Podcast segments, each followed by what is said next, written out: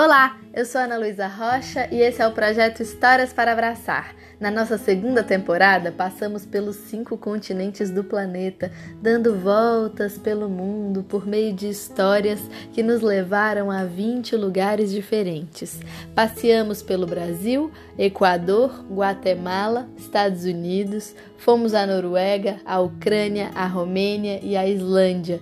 Andamos também pelo Sudão do Sul, Moçambique, Gana e Serra Leoa. As palavras também nos levaram à Geórgia, à China, à Índia e ao Timor-Leste. Por fim, passeamos pela Austrália, a Nova Zelândia, a Nova Guiné e o Havaí. E hoje a gente retorna, porque muita viagem tem isso também, né? Tem a hora de voltar para casa. A gente volta para o Brasil de novo pelo norte do país, de novo por uma história do povo Sateré Maué.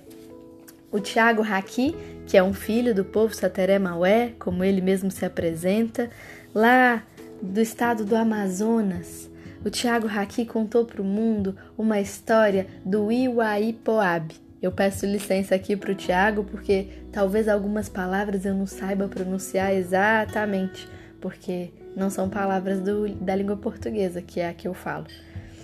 É uma história sobre o verdadeiro encontro de amor e ela é também de uma parceria bem bonita que fizemos com a editora EDB, que mandou alguns livros para a gente poder transformar em abraço aqui no projeto e divulgar para vocês. Obrigada ao pessoal da editora EDB, ao Tiago Haki, que contou essa história para o mundo em palavras, e ao Maurício Negro, que contou também uma parte dessa história para o mundo em imagens nas suas ilustrações que estão nesse livro. Para quem quiser ver o livro, ver um pouquinho como é, corre lá para o Instagram em histórias da Analu e vocês podem ver hum, algumas filmagens, algumas fotografias desse livro nos destaques dos stories. Vamos ver como foi?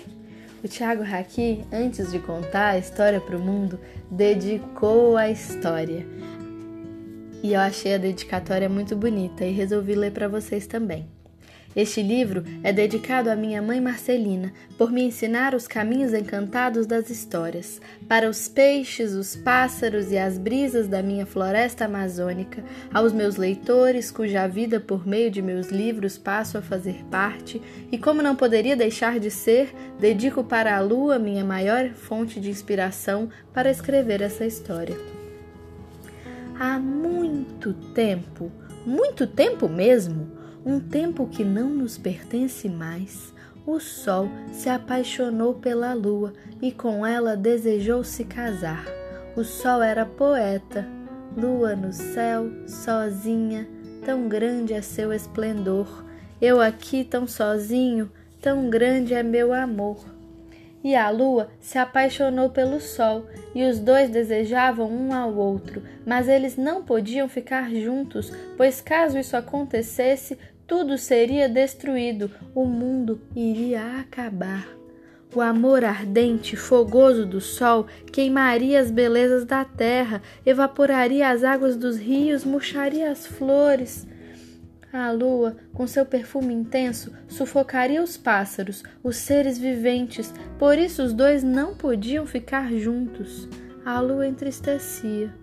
Mas quando o dia vinha chegando, ela sorria, se emperequitava toda, mas logo desvanecia, pois do sol ela não podia se aproximar.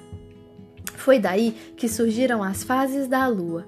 Uma hora ela está no céu, enorme, frondosa. Uma outra hora ela parece querer sumir no escuro do céu.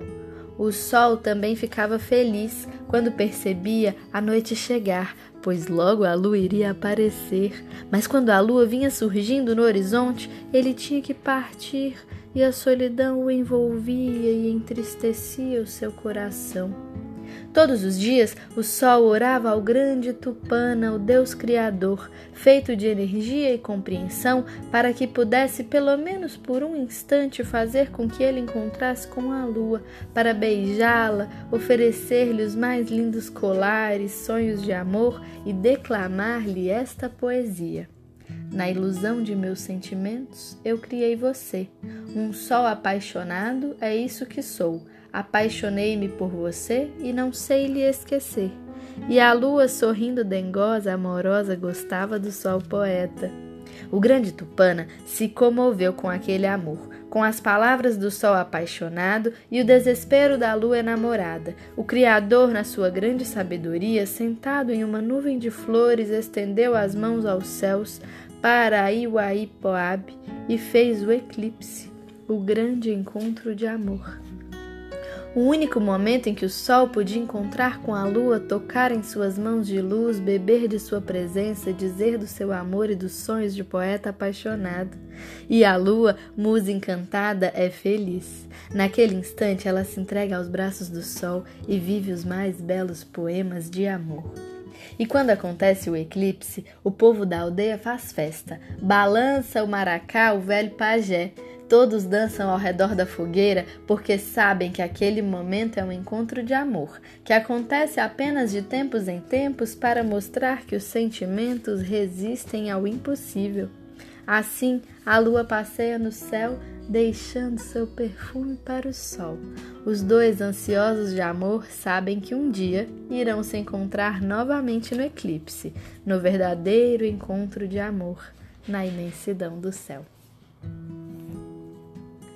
E aí, que foi que vocês acharam dessa história? Acharam que é um bom final para essa nossa viagem cheia de voltas pelo mundo? Eu gostei muito de viajar com vocês, de passear e de conhecer vários lugares, várias histórias, vários personagens que nos abraçaram ao longo desses episódios. Espero que vocês tenham se divertido e que continuem comigo Começa amanhã a mini temporada especial em que a gente continua com o povo Sateré-Maué. Pois é, depois de chegar de viagem, a gente encontrou um paraíso chamado Nossoquém. Também tem um pouquinho sobre ele lá no Instagram. Vai lá espiar para ver como é. Vai ser uma temporada bem curtinha, mas feita com muito carinho e vai ter episódio todo dia, de amanhã até domingo. Vem comigo? Quem quiser acompanhar, eu tô lá em arroba Histórias da Analu e também no e-mail historiasdanalu.gmail.com. Um beijo e até a próxima história!